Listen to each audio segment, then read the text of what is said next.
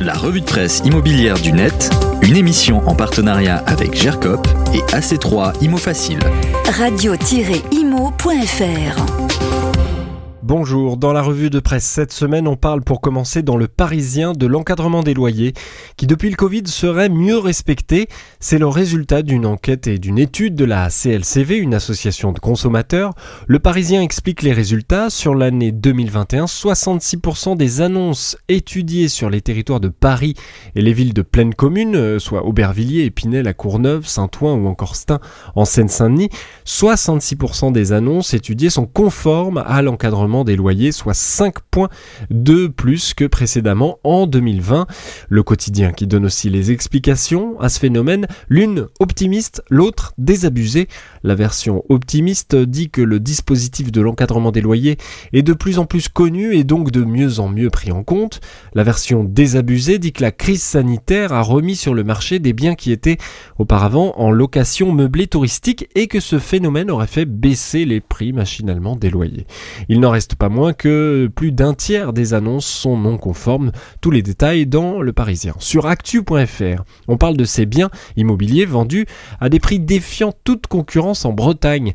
À Saint-Malo, un appartement T3 de 67 mètres carrés avec vue sur mer au prix de 312 000 euros. Une maison à Lorient, 88 mètres carrés, 4 chambres, à quelques mètres de l'école, à quelques minutes du port, 30 000 euros. À Guingamp, un F5 avec salon, balcon, balcon 4 chambres, 79 mètres carrés pour 20 000 euros. Le secret de ces biens dont les prix ne présentent absolument pas ceux du marché, eh bien ils sont le résultat de ventes judiciaires, nous dit actu.fr. Régulièrement, des biens sont saisis par la justice, les tribunaux judiciaires organisent alors des ventes aux enchères. Même si les protocoles pour pouvoir enchérir sont un peu compliqués, les ventes judiciaires sont nombreuses chaque année et permettent à des ménages de faire de bonnes affaires pour euh, un bien à habiter ou pour mettre ensuite en location. Tous les détails des biens en ce moment en proposition en Bretagne, c'est sur actu.fr. Et puis les professionnels de l'immobilier sont souvent confrontés à ces questions et chaque ménage sait aussi que c'est une préoccupation. Vivons-nous ou allez-vous acheter dans une ville où les cambriolages sont nombreux? Le Figaro dresse cette semaine le triste palmarès des villes les plus touchées par les cambriolages en France avec l'aide des chiffres du ministère de l'Intérieur. La ville la plus cambriolée de France, c'est ainsi toute proche de Nantes. Il s'agit de Rezé, ville de 39 000 habitants qui remporte ce triste record avec une moyenne de 20 cambriolages pour 1000 logements. C'est une moyenne entre 2016 et 2021. En deuxième et troisième position, les villes de Saint-Foy-les-Lyons, près de Lyon, et Orvaux, en banlieue nantaise encore.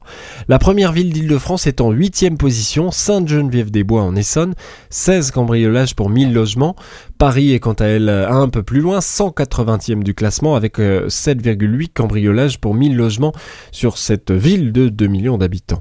Et enfin la ville la plus sûre de France avec 1,4 cambriolages pour 1000 logements, c'est Ajaccio, en Corse du Sud. Vous retrouvez tous les détails dans cet article du Figaro. Tous les liens sont sur le podcast à retrouver sur le site et l'appli Radio Imo. La revue de presse immobilière du net, une émission en partenariat avec GERCOP et